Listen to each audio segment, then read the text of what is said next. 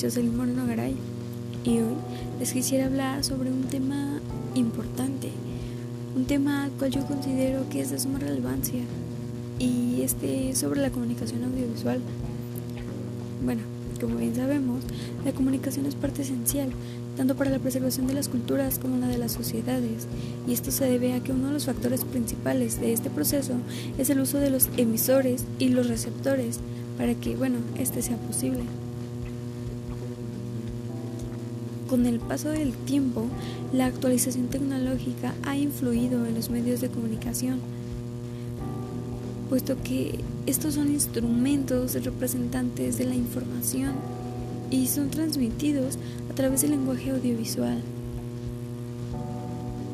el cual se encarga de propiciar el desarrollo de una capacidad más crítica y generar una mayor conciencia ante los agentes educativos informales, como cuáles, como la televisión, la radio, el cine, el periódico, etc.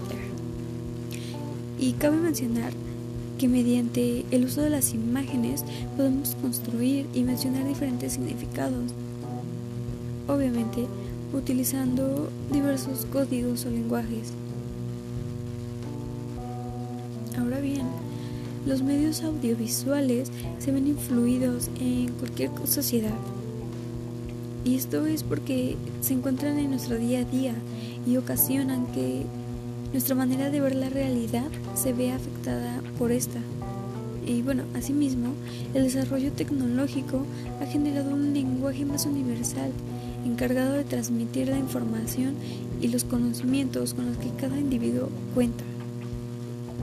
Por otro lado, la imagen es considerada como, como un recurso para la formación, porque muestran la importancia que tienen los procesos visuales para el aprendizaje, especialmente en el caso de la enseñanza de un tema en específico, por ejemplo, los idiomas.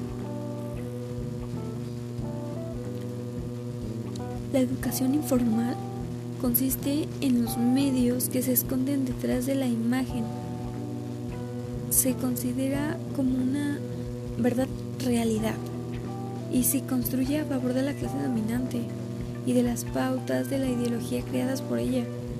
Además, se logra una construcción de un sistema educativo más efectivo. Y dicho agente informal siempre educará para proteger los intereses de los programadores del sistema. Bueno, espero les haya gustado la información que les acabo de proporcionar